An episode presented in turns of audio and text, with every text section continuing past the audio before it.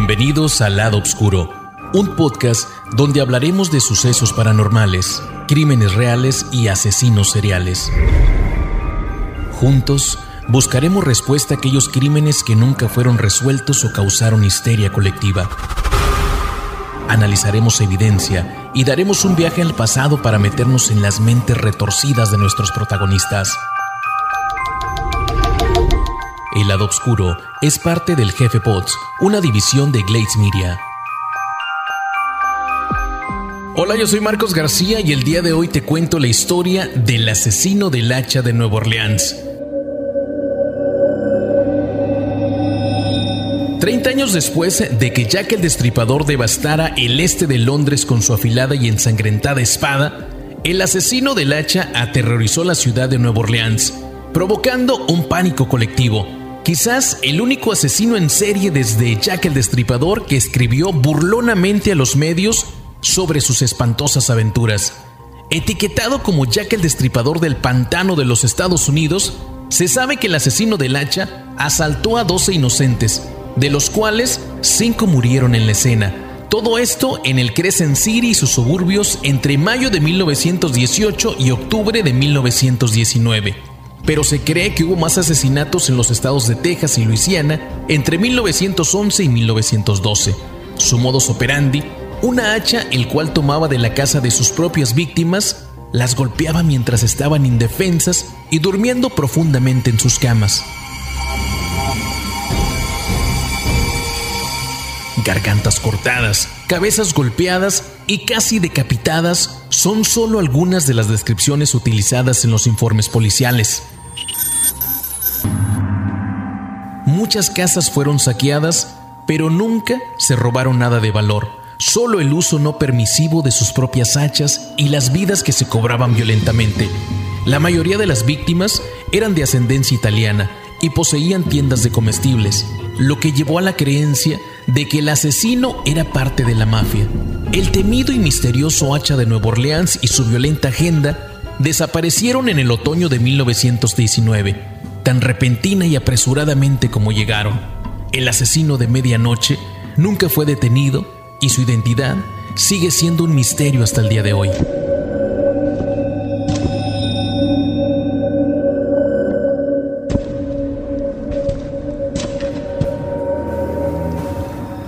Muchas de las víctimas del asesino del hacha, como mencionamos con anterioridad, eran tenderos italianos, ¿Pero acaso tenía prejuicios contra estas familias inmigrantes?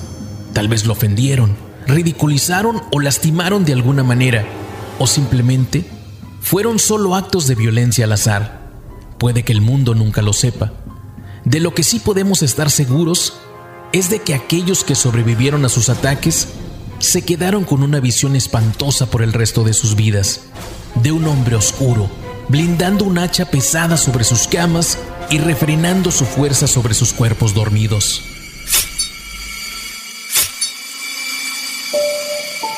Los crímenes iniciaban el 22 de mayo de 1918 en la residencia de los Mayo, en la esquina de Upper Lane Street y Magnolia Street.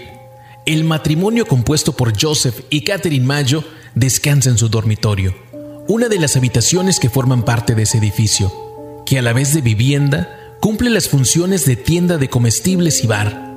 En algún momento de la noche, un intruso accede a la casa, empuñando una navaja de afeitar y un hacha que pertenece al propio Joseph. Este recibe un primer golpe en la cabeza asestado con el arma, para a continuación ser degollado como su esposa. La hoja del hacha continúa su trabajo destrozando el cráneo de ambos. Dos horas más tarde, los hermanos de Joseph, Jake y Andrew, que vivían en el mismo edificio, acceden al dormitorio de la pareja. Al no saber de ellos y escuchar un sonido extraño, entonces es cuando descubren los cuerpos del matrimonio Mayo. La mujer con un corte tan profundo que casi la han decapitado, mientras el hombre, sorprendentemente a pesar de las graves heridas, permanece con vida. Antes de que la policía llegara al domicilio, Joseph Mayo falleció junto al cadáver de Catherine. La policía investigó el escenario, que no mostraba signos de robo, aunque habían accedido a la vivienda por una puerta trasera a la que le habían extraído minuciosamente un panel con la ayuda de un cincel de madera que se dejó en el lugar. Hallaron también en el cuarto de baño las prendas ensangrentadas del asesino, que debió limpiarse y mudarse de ropa tras el crimen. También se encontró el hacha en la bañera a medio limpiar, aunque todavía contenía rastros de sangre y cuero cabelludo de las víctimas. En el exterior se encontró un escrito hecho con tiza en una pared, pero sin mucho sentido, que decía, Señora Mayo, se sentará esta noche al igual que la señora Tony. En el césped de la casa vecina se encontraba la navaja con la que les habían cortado el cuello. Andrew Mayo fue detenido como sospechoso porque la navaja había sido de su propiedad. Esto, según Esteban Torre, un empleado de este que trabajaba en la barbería que tenía en Camp Street. Al parecer, un par de días antes había decidido deshacerse de esta porque tenía la cuchilla defectuosa. Además, la policía encontró extraño que estando en la casa en el momento del crimen no hubiera escuchado nada, a lo que él respondió, venía borracho, tras una celebración, ya que al día siguiente se iba a enrolar a la armada. Al poco tiempo, Andrew fue absuelto.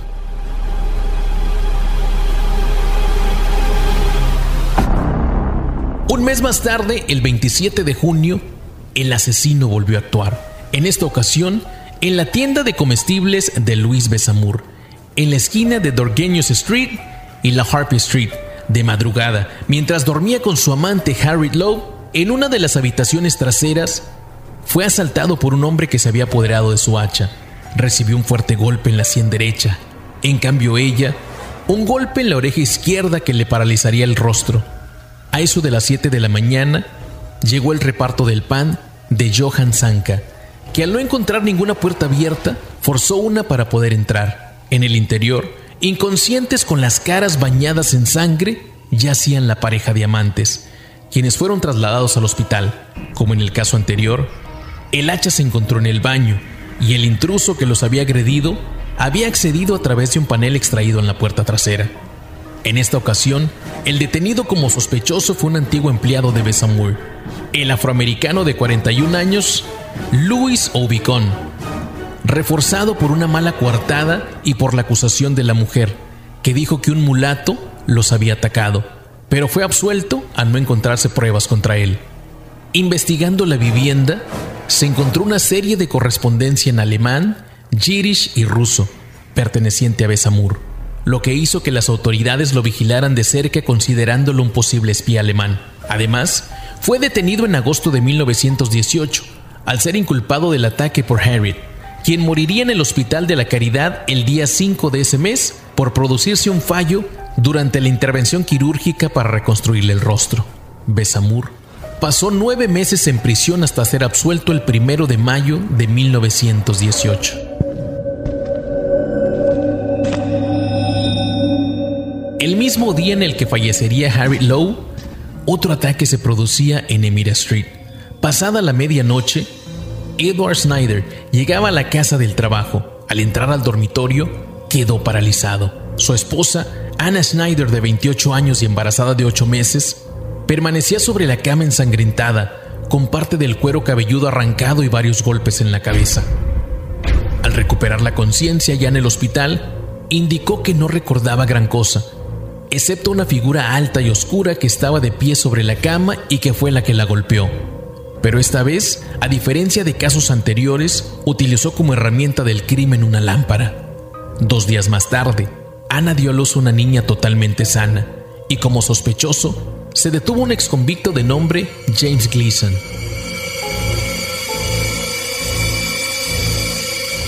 El último crimen del año 1918 se produjo el 8 de agosto, cuando Pauline y Mary Romano acudieron a la habitación de su tío, Joseph Romano, tras escuchar una serie de ruidos que las habían despertado. La cabeza del anciano, que vivía con ellas, mostraba dos heridas abiertas de donde manaba la sangre de forma descontrolada. Lograron ver, según dieron testimonio a la policía justo en el instante en el que huía, a un hombre corpulento, con traje negro, piel oscura y con el rostro medio cubierto por el ala de un sombrero. Como una estrategia de distracción, la casa había sido revuelta pero nada fue sustraído del interior. El hacha empleada se abandonó en el patio trasero, en donde extrajeron el panel de la puerta para poder entrar, usando un cincel de madera. Joseph Pudo a pesar de las heridas llegar hasta la ambulancia con su propio pie, pero falleció unos días después en el hospital.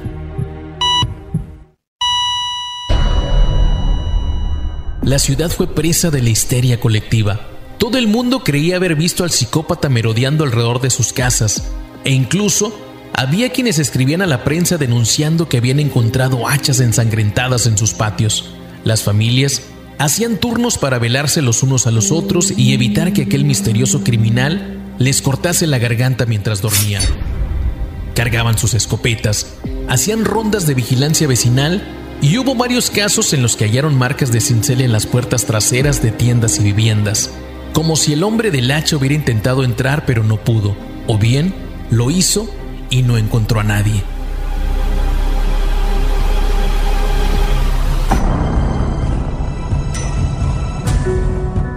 Ser un cuidador muchas veces es difícil, pues porque trae muchos retos. En este caso mi esposo era soldado, ¿verdad? Independiente. Luego lo hieren y cuando regresa ya no puede hacer las mismas cosas que podía hacer antes.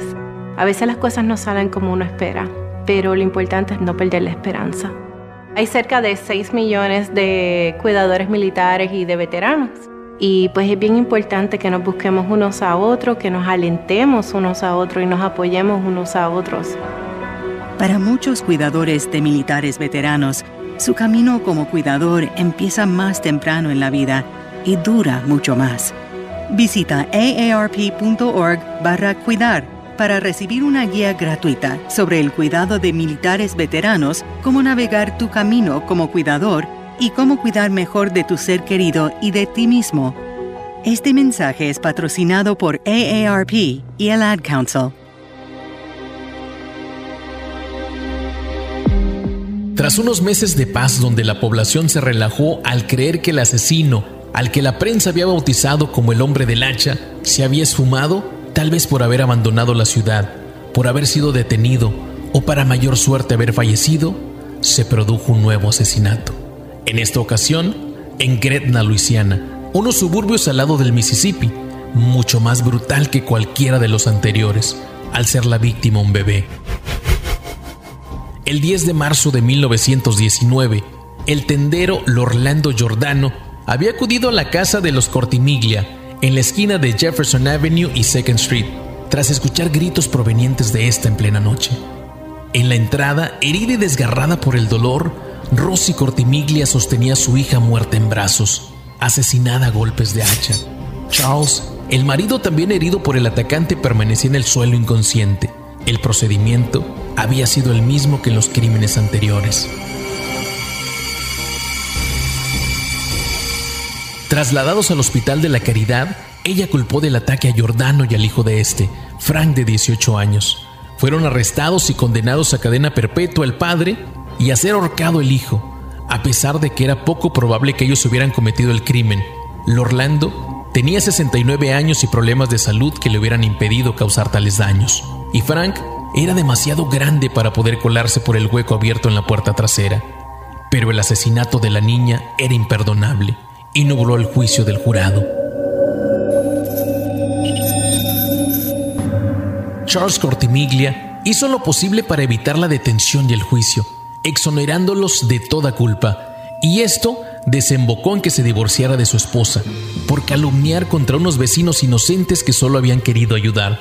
Finalmente, fueron puestos en libertad cuando la mujer confesó haber mentido, guiada solo por el odio y los celos hacia la familia Giordano. Luego de no encontrar respuestas y ver cómo la policía era incapaz de encontrar un culpable, los dedos acusadores apuntaban en todas direcciones.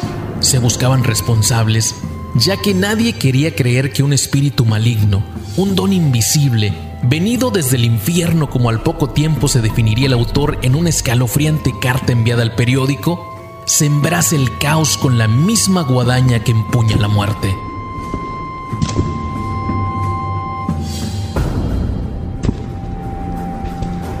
La carta es una obra de un poeta, demente eso sí, pero nadie le puede negar la falta de ingenio y sobre todo de ritmo, un ritmo infernal. La carta dice así. El infierno, 13 de marzo de 1919. estimado mortal de Nueva Orleans, nunca me han atrapado y nunca lo harán. Nunca me han visto porque soy invisible, incluso como el éter que rodea tu tierra. No soy un ser humano, sino un espíritu, un demonio del infierno más caliente. Soy lo que los orleanos y su estúpida policía llaman el asesino del hacha. Cuando lo considere oportuno, vendré y reclamaré otras víctimas. Solo yo sé quiénes serán. No dejaré más pistas que mi hacha ensangrentada, manchada con sangre y sesos de aquel a quien he enviado abajo para hacerme compañía. Si lo desea, puede decirle a la policía que tenga cuidado de no irritarme, por supuesto. Soy un espíritu razonable. No me ofende por la forma en que han llevado a cabo sus investigaciones en el pasado. De hecho, han sido tan estúpidos que no solo me divierten a mí, sino a su majestad satánica, Francis Joseph pero diles que tengan cuidado, que no intenten descubrir lo que soy, porque sería mejor que nunca hubiera nacido que incurrir en la ira del asesino del hacha. No creo que haya necesidad de tal advertencia, porque estoy seguro de que la policía siempre me esquivará, como lo han hecho en el pasado. Son sabios y saben cómo mantenerse alejados de todo daño.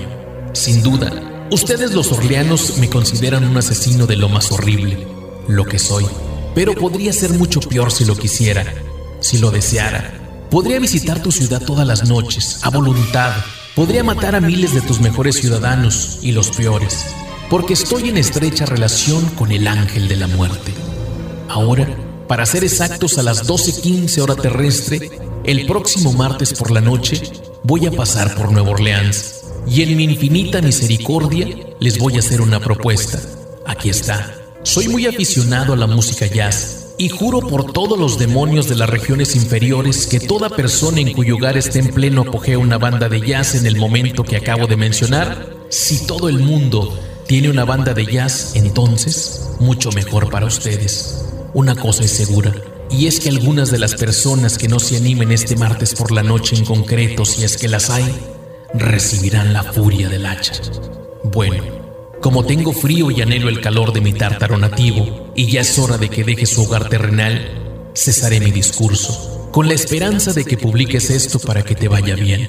He sido, soy, y seré el peor espíritu que jamás haya existido, ya sea real o en el reino de la fantasía. Atentamente, el asesino del hacha. Nueva Orleans no recuerda una noche igual que la de aquel martes 18 de marzo de 1919, en la que el jazz atronó en cada casa, los bares y los salones de baile se llenaron hasta su máxima capacidad. Las calles, de estilo afrancesado, hervían de música y la gente se sacudía como loca, moviendo la cabeza, los dientes rechinaban y las parejas se aferraban las unas a los otros. No era el embrujo del jazz los que los hacía moverse de esa manera, sino un miedo tan podrido que ni siquiera el alegre trompeteo podía apaciguarlos. Incluso, Davila, un compositor local, había escrito una canción para ese día, y gritándola a todo pulmón y cantando Don't Scare Me Papa, con la esperanza de que el melómano psicópata no cumpliera su promesa. Todos los músicos, con experiencia o no, fueron contratados. Cada vecino, amigo, Miembro de la familia y extraños se reunieron alrededor de los tríos de jazz y bandas que tocaban con todo su corazón esa noche. Cada saxofón, trompeta, trombón, tambor, clarinete, violín y piano de la ciudad tarareaban una melodía solo para el oído enamorado del asesino del hacha. Y el melómano hachero cumplió su promesa, y no hubo muertes esa noche en Nueva Orleans. Pero la tranquilidad se vio interrumpida el 10 de agosto de 1919, cuando el tendero Steve Boca se despertó viendo un hombre de pie al frente de su cama, justo segundos antes de recibir un golpe de hacha en la cabeza. Al volver en sí, sangrando salió a la calle hasta llegar a la casa de su vecino, Frank Genusa, en donde se desmayó. Casi un mes más tarde, el 3 de septiembre, Sarah Luman, una joven de 19 años, fue hallada por sus vecinos en la cama, con un golpe en la cabeza y faltándole varios dientes. El agresor había accedido a la casa por una ventana abierta y el hacha se dejó en el jardín delantero. La última víctima en este caso mortal fue Mike Pipetoni, el 27 de octubre, y fue su esposa Esther Albano quien lo encontró en el dormitorio. al escuchar unos ruidos en el interior, allí encontró un hombre de gran tamaño golpeando a su marido con un hacha, la cual le había provocado heridas muy graves y dejó grandes chorros de sangre por paredes y techos. Al ser descubierto el hombre, simplemente huyó. Un año más tarde, Joseph Mumfre, un ex convicto que fue puesto en libertad en 1911 y después en 1918 tras una nueva condena y considerado sospechoso del crimen de Pepitone, fue tiroteado por la viuda de este. Y de repente, los crímenes cesaron. ¿Era el ex convicto el llamado asesino del hacha? ¿O fueron varios? Tal vez una oleada de imitadores con gran sentido musical. La policía consideró que los motivos del criminal podían estar relacionados directamente con la mafia o por un odio racial, al ser casi todas las víctimas italianos o italoamericanos, aunque también valoran la posibilidad de que existiera un motivo sexual y que la agresión a los hombres solo fuese algo secundario. Sin embargo, el detective retirado de origen italiano, John D'Antonio, tenía muy clara una cosa.